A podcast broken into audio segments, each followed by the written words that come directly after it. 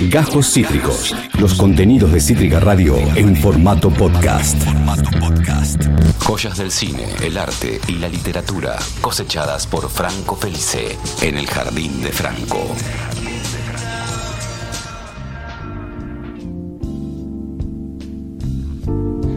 Efectivamente, el Jardín de Franco vuelve a abrir sus puertas con todos los protocolos necesarios, con todo el aire eh, que tanto gozamos respirar y con la curaduría eh, vital de Franco Felice en cualquier arte eh, en donde él se pose, ¿verdad? Curaduría vital, nunca escuché eso, gracias. Eh, me- No, no, no, no, no es porque así sea, pero me gustó la conjunción de palabras. Eh, es muy de ustedes la, la palabra curaduría, muy de letras. La escuchaban gente de letras siempre. Yo la escuché mucho en gente de arte, que vamos a la misma facultad, así que ten- tenés 50% de razón.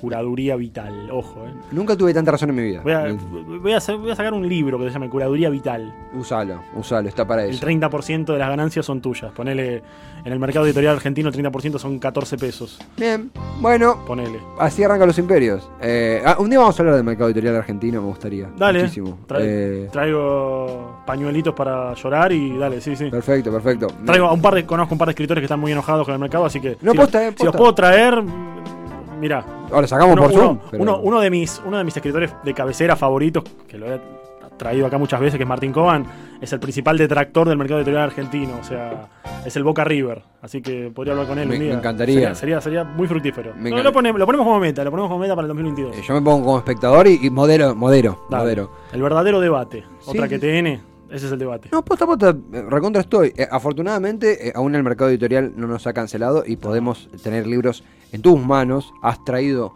un libro, has traído una nueva, un nuevo mundo que descubrir. ¿Qué tenés ahí, Franco? Una nueva novela, exactamente, que la traje primero, estuve, desde que la volví a leer, la leí hace bastante tiempo, muy por encima, lo reconozco, la leí muy mal hace dos años. Y este año, arrancando en 2022, la, 2022, la volví a leer, fue el primer libro que leí este año. Eh, se trata de una novela de un autor que ya he traído aquí alguna vez, pero que lo vamos a explorar desde otro lado. Es Luciano Lamberti con su novela La masacre de Kruger, que es del año 2019. La iba a mostrar, pero la tecnología otra vez me ganó y la está mostrando en la pantalla, lo cual les Ah, agradezco. no, les agradezco muchísimo a los chicos porque es mucho más prolija. Yo puedo mostrar acá el libro eh, en físico. Bueno, La masacre de Kruger de Luciano Lamberti se editó en 2019. Es la segunda novela de él. La primera novela ya hemos hablado al respecto, que fue La maestra rural. Rural. La hemos traído acá, una novela del 2016 que abarca un espectro mucho más de ciencia ficción, mucho más fantástico de aventuras. En este caso tenemos un giro bastante contundente con respecto a la otra novela, porque en esta novela se cuenta la historia de un pueblo ficticio, un pueblo de montaña, un pueblo que viene muy a la- al cuento de esto que estamos hablando recién de los parajes medio desolados. Bueno, en este caso, el escenario protagonista es Kruger, el pueblo de Kruger, tal cual lo llama el título en la novela, que es uno de estos pueblos de montaña que en invierno uno se para y ve las montañas nevadas, ve las cabañas, ve esos lagos, ve un zorro corriendo. Estoy tratando de pensar en alguna referencia cinematográfica como para decir, Twin Peaks podría ser una cosa así, en Twin Peaks nunca nieva, ¿viste? Pero bueno, eh, en Kruger sí, es un pueblo de montaña y ya te digo que bueno, es, es, eh, no, no se especifica dónde es, por supuesto es un pueblo ficticio, pero tiene esas características de pueblo de montaña, de, de gente con muchas camperas tomando chocolate, ¿viste? Esa, esa muy de película de los 80 también. En el que, bueno, todos los años se celebra, tienen una celebración típica del pueblo, que es la fiesta de la nieve, que ocurre todos los 28 de junio. Todos los 28 de junio se celebra la fiesta de la nieve, que es una fiesta temática del lugar en la que, bueno, vienen turistas del pueblo de al lado eh, y de todo el país a ver la festividad, ser parte de la festividad, digamos, ¿no? Tomar chocolate caliente, tomar cerveza, comer cordero, digamos, eh, es una fiesta puramente turística con un gran porcentaje de eh, experiencia gastronómica, experiencia artística, hay actividades, una fiesta de un pueblo, vamos a decirlo así. El festival, el clásico festival. Es el clásico festival de la remolacha que hay acá, bueno, esta es la fiesta de la Festival nieve del queso rallado. del queso rallado de Oncativo, Sí, sí, claro, sí, sí. del el maíz en Cerrezuela, bueno, en este caso de Kruger, ¿no? Es la fiesta de la nieve, pero ¿qué ocurre? En el año 1987, por algún motivo, que el libro se va a encargar de, de intentar desgranar y que todo eso queda en manos del lector, 1987. 1987 ocurre un hecho que terminó en casi la matanza total de la población, en el que toda la población, el 99%, murió, murieron asesinados entre ellos. Ocurre una masacre, justamente ya el título lo, lo- lo avecina, la masacre de Kruger, en el que, por un hecho que no lo vamos a decir acá, un poco porque es parte del juego de lectura encontrarlo, uno mismo qué es lo que ocurre en esa novela, y por otro lado porque el mismo autor, el narrador, trata de no explicarlo para dejar un poco de misterio en esto. Pero ocurre un hecho en el que días antes de esa fiesta de la nieve, todos los habitantes del pueblo comienzan a comportarse de manera muy extraña, ¿no? Comienzan a comportarse de forma errática, no solamente desde el lado violento, sino también desde lo indescriptible. Vemos gente que por ahí sale a caminar desnuda por la calle en un estado de catatonia total. Previo a la Previo, previo al estallido, previo a ese día, a ese 28 de junio donde ocurre la masacre, podemos decir que ya el día 25 los habitantes de este pueblo comienzan a comportarse de forma muy extraña. Tenemos gente que hace cosas totalmente inexplicables, como por ejemplo cavar pozos en el medio de la calle por miedo a que vengan los pumas, cuando en realidad no hay pumas en el lugar, porque es una zona que no es apta para que un puma viva. Pero bueno, empiezan todos estos delirios, este, estas pequeñas muestras de violencia que van escalando. Realmente el libro hace muy bien en eso, con, con su narrador, que es un narrador omnisciente. Y cuando digo omnisciente quiero ser tajante con Omnisciente porque se mete en la cabeza de los personajes, sabe lo que están pensando, sabe a lo que le temen, sabe cuáles son sus nervios. Y realmente vemos cómo estos personajes van creciendo de a poco en tensión, van creciendo en horror y saben que se avecina algo, saben que se avecina un estallido de violencia, saben que va a haber una explosión, no saben que va a ser el día de la fiesta, por lo tanto todos siguen preparando todo, porque también la fiesta un poco representa el, la inyección económica más grande del año, ¿no? Porque con lo que ellos recaudan en esa fiesta de la nieve pueden sobrevivir, digamos, o por lo menos sustentarse hasta el verano siguiente. Entonces, a medida que va avanzando la, narración, vemos cómo todos estos personajes se van, que son, son personajes aparte que desde, el, digamos, desde la propia escritura, ya hablando desde el narrador, eh, es como una especie de relato coral. Un poco como hablamos de la maestra rural, de que varias voces son las que cuentan la historia. Bueno, acá en la masacre de Kruger pasa lo mismo. Son varias las personas, son varios los habitantes que van contando eh, o, que van viendo qué es lo que está pasando, o salen a la calle y ven algo raro y lo cuentan, o también los pocos sobrevivientes que hay, o incluso el policía que fue el, digamos, el encargado de llevar la, investigación. Hay un aroma del hombre de paja también. Eh, Mira, te puedo, te puedo decir eh, desde lo escenario, desde el escenario quizás, quizás, no más de eso. Mm. Esta vez no voy a estar 100% de acuerdo con vos. Por favor. Bueno, por favor. Eh, desde el escenario puede ser, pero bueno, tiene mucho también de esto de, al ser una novela de todas formas y de recrear ficcionalmente un hecho, está muy interesante el tratamiento que se le da desde, desde, lo narrativo porque juega un poco a hacer un relato a, crónica periodística, ¿no? Porque mm. tenemos esta, esta investigación del narrador y de los diferentes eh, narradores, de los diferentes personajes que aparecen en el pueblo, que un poco uno lo lee y pareciera que está leyendo un libro que es una crónica, que es algo escrito por un periodista, pareciera ser, ¿no? Porque, bueno, recoge testimonios, ¿viste? Habla de eh, la historia de tal lugar, de tal negocio de Kruger, de tal vecino, de tal, no sé, persona importante. Es como que va recogiendo un poco este tipo de de relatos que ya te digo, si bien es una novela, es una, recreación ficcional, tiene como un nervio periodístico, ¿no? Eh, hasta pareciera ser que es un libro, ya te digo, si, si rompemos la cuarta pared, podríamos decir incluso que juega a ser un libro de periodismo, cuando en realidad es una novela, es una novela de ficción que, bueno, cuenta lo que ocurre. Y vamos a decirlo ahora, yendo un poco más al lado que, nos interesa a, los más morbosos con la literatura, eh, es una novela muy fuerte, hay que decirlo que no es, un, es una lectura, si bien es una lectura sencilla y súper directa en cuanto a lo, estructural, eh, es realmente muy, muy escabrosa, es muy truculenta, eh, no usa metáforas en el sentido de que, bueno, cuando comienza esta matanza, cuando explota esto, cuando llega realmente el, momento de la fiesta de la nieve, que ocurre algo que no le voy a decir, que es lo que desencadena esta masacre, que empieza, empiezan un poco como a controlar a las personas. Vos, vos vas leyendo y vas viendo que en el momento en el que se desencadena, cuando el reloj marca las 12 y comienza el 28 de junio, comienza esta fiesta, un poco como que se les prende algo en la cabeza o se les apaga a, los habitantes y empiezan a hacer algo, ¿no? Se empiezan a matar entre ellos, comienzan a pasar un montón de cosas raras y, eh, como ya te dije, realmente hay algunos capítulos que son un poco como un festival de sangre, ¿viste? Es como una, una fiesta de lo escabroso, de lo grotesco. Y de hecho, bueno, más adelante te quería leer un fragmento que lo tuve que censurar bastante, voy a ser, voy a ser sincero. Tuve que censurar algunas cosas porque eh, eran demasiado. O sea, eran demasiado contar cómo, vos imaginate que estás narrando el cenit de una masacre. Estás narrando eh, el momento de explosión, de ebullición total en el que la atención explota en una novela en la que justamente el principal atractivo es una matanza en un pueblo, donde no sobrevivió casi nadie. Te darás una idea, más allá de lo que ya te dije, de que no hay un. digamos, no hay un trabajo metafórico de fondo. Así que elegí un capítulo para, para después que un poco cuenta todo eso, pero ha sido recortado por mí porque no lo puedo decir todo al aire. algo que pensaba, ¿sabes por qué se me vino lo, eh, a ver, siempre es interesante, pero lo remarco porque eh, me quedo en silencio escuchando, porque sin contar el contenido, sin contar el, el- el corazón de la historia, valga que estamos hablando de, de parte del cuerpo, tripas y más. eh, De, de- de muchas descuartizaciones. sí, sí. totalmente. Eh, eh, es, me retrotrajo a la columna de folk horror. Esto de. eh, eh, te- te- es más, lo formulo como pregunta. Si esto se encuadra dentro del folk, folk horror y si querés recordar que era el folk horror, folk horror, para quien no está. Ok, la respuesta es que no. No se enmarca en, re- en esto del folk horror. Quizás puede sonarte un poco el hecho de que transcurra en un pueblo. O sea, quizás tener ese, ese escenario pueblerino No significa que siempre. no significa, o sea, una historia de terror que transcurre en un pueblo no siempre es folk horror. El folk horror tiene otras características que son desde la introducción del terror pagano, como se le ha llamado, del elemento religioso, de lo sectario, del el personaje principal que se encuentra ante un lugar donde un montón de gente le está, está adorando a alguien que él no puede ver y que no conoce. Claro, claro. Y que entonces es como el extraño ahí. Es como que, bueno, eh, sos el extraño, o te unís a nosotros o te vamos a tener que matar. Tiene que haber un forastero. Tiene que haber un forastero. Claro. En el folk horror sí pasa esto. Acá no pasa eso porque realmente acá no hay un personaje principal. En la masacre de Kruger no hay un, un personaje que narre, sino que, como ya te dije, son distintas voces y al ser, como te decía, un, un poco un trabajo, entre comillas, eh, de ficción periodística, podemos decir, eh, es como mucho más heterogénea, la- homogénea la voz, ¿no? Está bueno coral también lo que mencionaba. Es un poco claro, coral, que es algo que yo ya lo encontré en la novela anterior de, de Luciano Lamberti, de la, de la maestra rural. Las dos comienzan con la ma, por eso me confundo. Y hablando de Lamberti también, y hablando justamente de esta novela, no puedo evitar hablar de, de algo que a mí me, me sonaba mucho y que yo lo, lo sé por Lamberti, que, que lo ha contado, pero que aparte leyendo este libro te das cuenta enseguida. La gran influencia que hay acá, por lo menos que yo mucho, de Stephen King.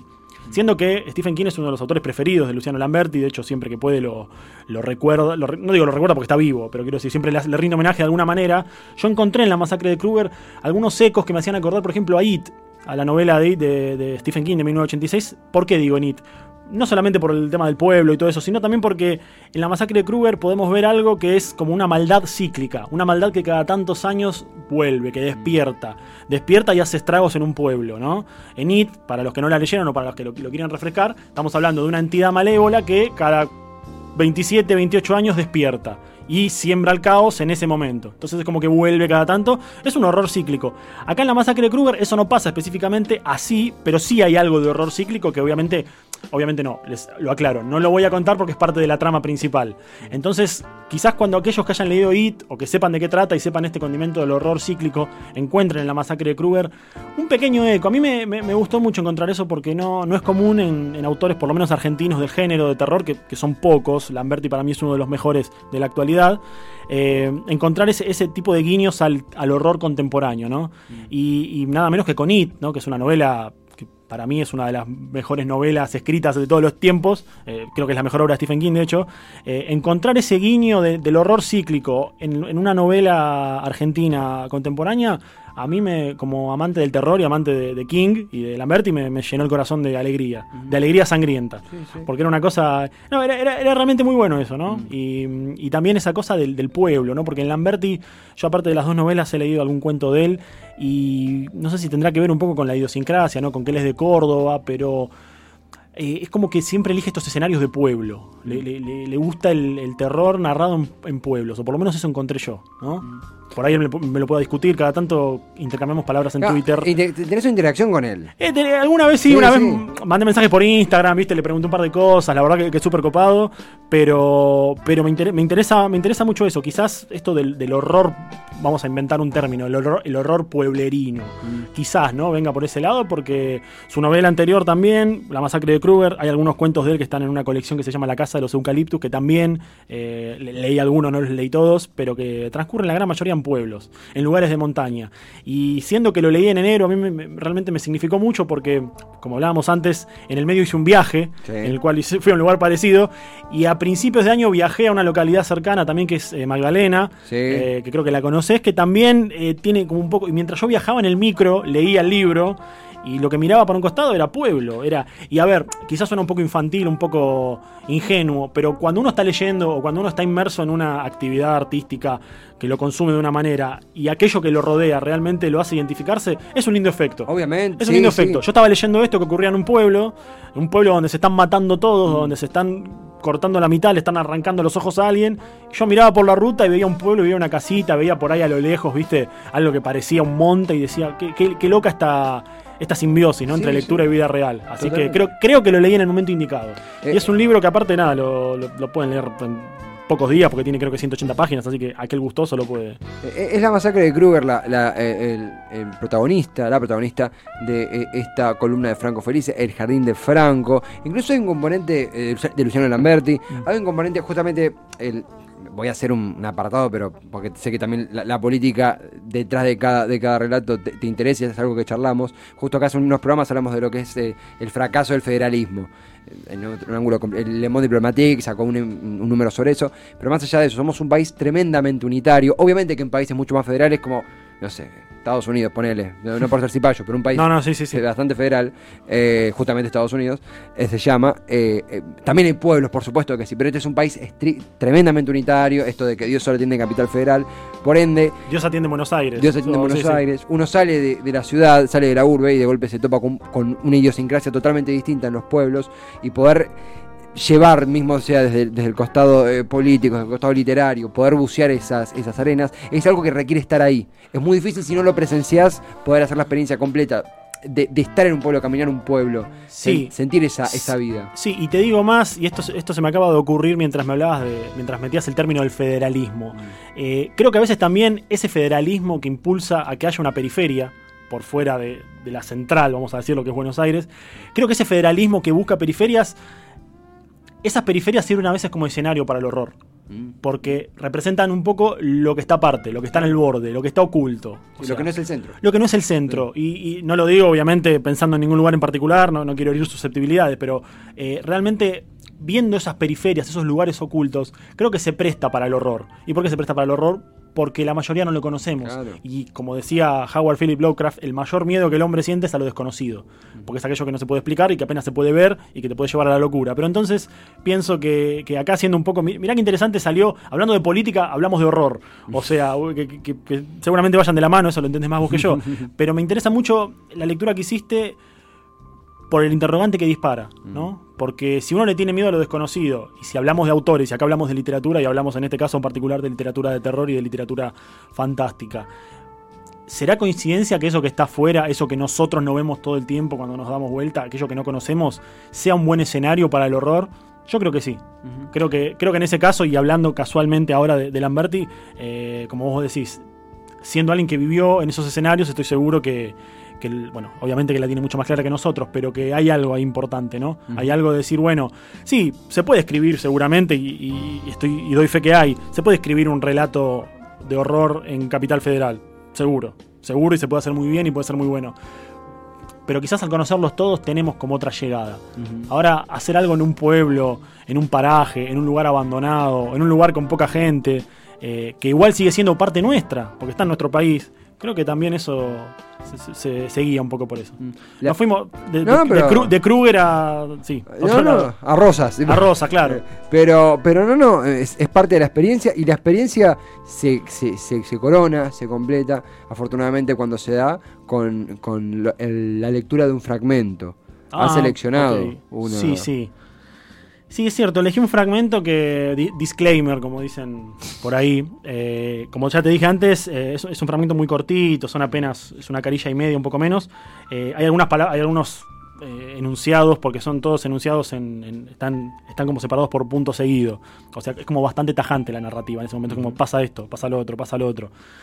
Tuve que censurar algunos por motivos obvios, ¿no? Porque ya hemos hablado, igual, ya rompimos la barra de la censura cuando hablamos del caso Ramoncito y del Sí. libro, de- que aún así me costó mucho, pero esta vez me volvió a costar mucho, porque el capítulo que elegí justamente es el capítulo 19, llamado Sinfonía en Si menor, en el cual la masacre estalla. O sea, todo lo que leímos hasta ahora es una construcción de cómo los personajes se van comportando cada vez de forma más extraña, eh, cómo los del pueblo vecino van viendo que algo pasa en el pueblo de al lado, como lo que pasa en Kruger, ven que pasa algo raro, entonces bueno, todo eso es una construcción hasta que realmente en este capítulo 19, que no es el último, aclaro, sino que el libro sigue, eh, estalla. Estalla en un frenesí violento de sangre y de, de miembros amputados, como bien vos dijiste. El que trajo amputaciones fuiste vos esta vez. Eh, pero sí, realmente eh, ha costado, pero bueno, espero que no me echen a patadas cuando lo No, lea. jamás, jamás. Ahí podemos bajar la cortina un toque. ahí bajamos la, la, la cortina. Ian, la- bajamos un toque la, la cortinita para la lectura de eh, el fragmento de eh, eh, La masacre de Kruger de Luciano Lamberti. ¿Por quién otro? Si no es Franco Felice. Ok, bueno, capítulo 19, Sinfonía en Si menor. Un grupo de pájaros sale volando de los pinos. Una masa de albañilería se hunde en un cráneo. Un canario enloquecido choca contra los barrotes de su jaula. Salta un chorro de sangre en la nieve. Vuelan sillas plásticas. Salta un auto azul la barranca y rueda por la pendiente que lleva al arroyo. Un caballo, un caballo relincha y enloquece golpeando los cascos sobre la tierra. Un viejo se acerca al caballo y le pega un tiro en la cabeza. Un perro le muerde la mano a una mujer. Un hombre ahorca a otro con un alambre. La sierra circular de la madera empieza a girar. Un grupo de niños canta una canción. Se oye un disparo. Del interior de una casa salen gritos. Un hombre y un niño, desnudos de la cintura para arriba, con cuchillos de hoja cubiertos de sangre, cruzan la calle. Un hombre se arrastra entre los pinos. Una mujer se arranca los ojos con las uñas. El filo de un hacha se incrusta en una pantorrilla femenina. Caen intestinos de la nieve. Bailan niños en el escenario en ruinas. El fuego consume con lentitud una casa. Una mujer se golpea la cabeza contra un poste hasta destrozársela. Las uñas se separan de los dedos, dientes de las encías y lenguas de las bocas. Un hombre se arrastra en la nieve, boca abajo, dejando a su paso un reguero de sangre. Un cuchillo de cocinero atraviesa una mejilla.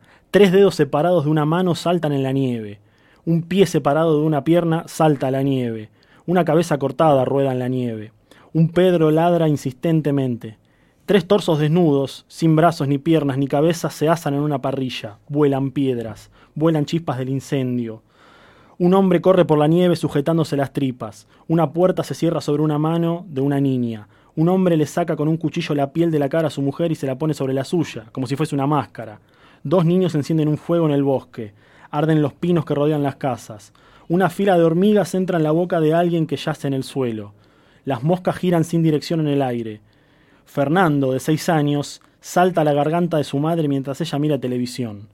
La mujer se lleva las manos al cuello y la sangre de la arteria fluye entre sus dedos en forma de chorros de buena potencia al ritmo de su frecuencia cardíaca.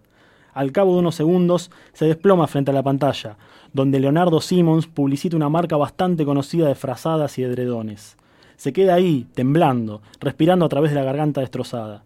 En ese lapso, Fernando pasa por encima de ella, va hasta el televisor, cambia el canal y pone el canal 12, donde hay dibujos animados. En la cocina se prepara una chocolatada y pasa por tercera vez por encima de su madre y se sienta frente al televisor a mirar los dibujos tomando la chocolatada. Una mano tiembla en la nieve, tiritan los dientes chocándose entre sí. Un hombre se esconde debajo de la mesa y se cubre la cara. Ahora aparece una piedra cualquiera cerca del alto de la montaña, manchada de sangre. Abajo, luego de todo esto, alguien despierta de su sueño. Se saca de encima dos cadáveres y mira alrededor. ¿Qué hicimos? se pregunta. Se mira las manos cubiertas de sangre. ¿Qué hicimos?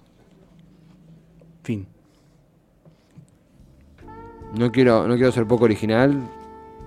Voy a decir wow, pero es. Es intenso. Sí, sí, es intenso. Es, es, es sumamente. Sí, intenso y. A veces el silencio es respuesta también, no digo uno está mal aire, digo, si hacemos. No, por supuesto, sí. Tampoco buscar una respuesta está bueno siempre. Totalmente, absolutamente, coincido. Eh, Pero bueno, es, eh, es el cenit de la masacre, ¿no? Es el cenit de aquello que, que se puede leer, por supuesto, que, que culmina con, con todo este embrujo que tiene este pueblo. Embrujo en el sentido figurado, lo digo, Sí, ¿no? sí, No- sí. no es que propiamente sea un embrujo. Eh, pero bueno, eh, elegí los fragmentos que me parecieron más amables. Pero ah, totalmente, y hay un, hay un talento de, de- de Lamberti porque, voy a decir algo muy poco original, cómo se dibujaban, en, en- eh, en mi caso, en mi, en mi mente, las escenas que íbamos escuchando. Sí, porque es casi poético. Sí. Eh, poético en el sentido de cómo está escrito. Hay un ritmo. Hay un ritmo, hay una cadencia sonora ahí Claro. en eso de, bueno, ir haciendo, no sé, un poema maldito, vamos a decirle, e ir contando casi, casi con el silencio entrecortado de las estrofas cómo se va narrando esto. Y hay- eh, también está el factor cotidiano cuando nombra, no sé, por ejemplo, a, a Simmons. A Leonardo Simmons, claro. Hay algo cotidiano. Hay de- algo cotidiano y de época, porque Sí, imagínate una publicidad de Leonardo Simmons que yo después de leer esto la busqué y son publicidades de los 80, de, de principios de los no- creo que la última es de los 90, de los Sí, principios de sí. los 90, eh, pero a uno le suena, quizás a nosotros que somos más jóvenes, le- Simmons, bueno, ropa de cama, eh, hay algo, hay algo de eso, sí, sí. Tiene, tiene, como ya te dije, de- hay una lectura siempre, vos le has dado una lectura más de un marco político, Mm. está muy bien. Tiene una lectura quizás al ser literatura argentina contemporánea que llama un poco a la, a la- a la propia reflexión. Sí, no, eh, algo que, que también siempre sucede con los fragmentos leídos es que eh, imagino que a quien está del otro lado le pega de manera diferente, más allá del impacto, más allá de uno imagina la, las escenas en su cabeza con los recursos que tiene. Sí, por supuesto. Eh, y eso da, da pase, da, da el saque inicial a, a un montón de imágenes, justamente como, como mencionabas. La verdad es que es, ha sido un regreso al Jardín de Franco eh, con una... eh, no sorprendente porque siempre dejas la vara alta, así que no es sorpresa, pero sí celebro mucho, amén de, de, lo, de, lo, a ver, de las escenas terribles, eh, es interpelador, es arriesgado, me, me agrada, me gusta. Hoy fue un jardín eh, con un jardín con ríos de con río de sangre Río de sangre, y sí, resplandor. Y un poco sí, un poco sí, creo que es como, un poco la novela es eso, es como una fiesta de, de, de hemoglobina, ¿no? Entonces eh, creo que hay, creo que hay algo de eso, pero mm, yo una vez lo dije hace, hace no mucho cuando la leí la novela, hice una pequeña reseña en, en una de mis redes y, y decía que es como un poco leer desde, la, desde el punto de vista de una fiesta, una fiesta como algo exagerado, una fiesta donde siempre hay exceso. Bueno, acá hay un exceso de sangre, hay un exceso de maldad, hay un exceso de crueldad, hay un exceso de misterio, porque eh, realmente la tensión que se va construyendo a lo largo de todo el relato es misteriosa, eh, como que trata de entender qué es lo que está pasando ahí, por qué esta gente está haciendo todo esto. Queda en el lector descubrirlo o no, pero eh, volviendo a lo que vos decías de los ríos de sangre y del jardín de sangre, tiene algo de eso. Tiene algo de como, bueno, eh, es la conclusión lógica de la exageración. Así que, por adelante, La verdad, eh, y cada jueves nos volveremos a ver. firmaste el contrato. Firme el contrato. Ah, no, no, me iba a decir El pase son 8 millones de dólares. nueve, nueve. Nueve. Se cruzó uno Más que, porque- más que Messi. Ah, sí, no, no, y, y- y lo vale, y lo vale. Acabas de escuchar Cajos Cítricos. Encontrá los contenidos de Cítrica Radio en formato podcast en Spotify, YouTube o en nuestra página web.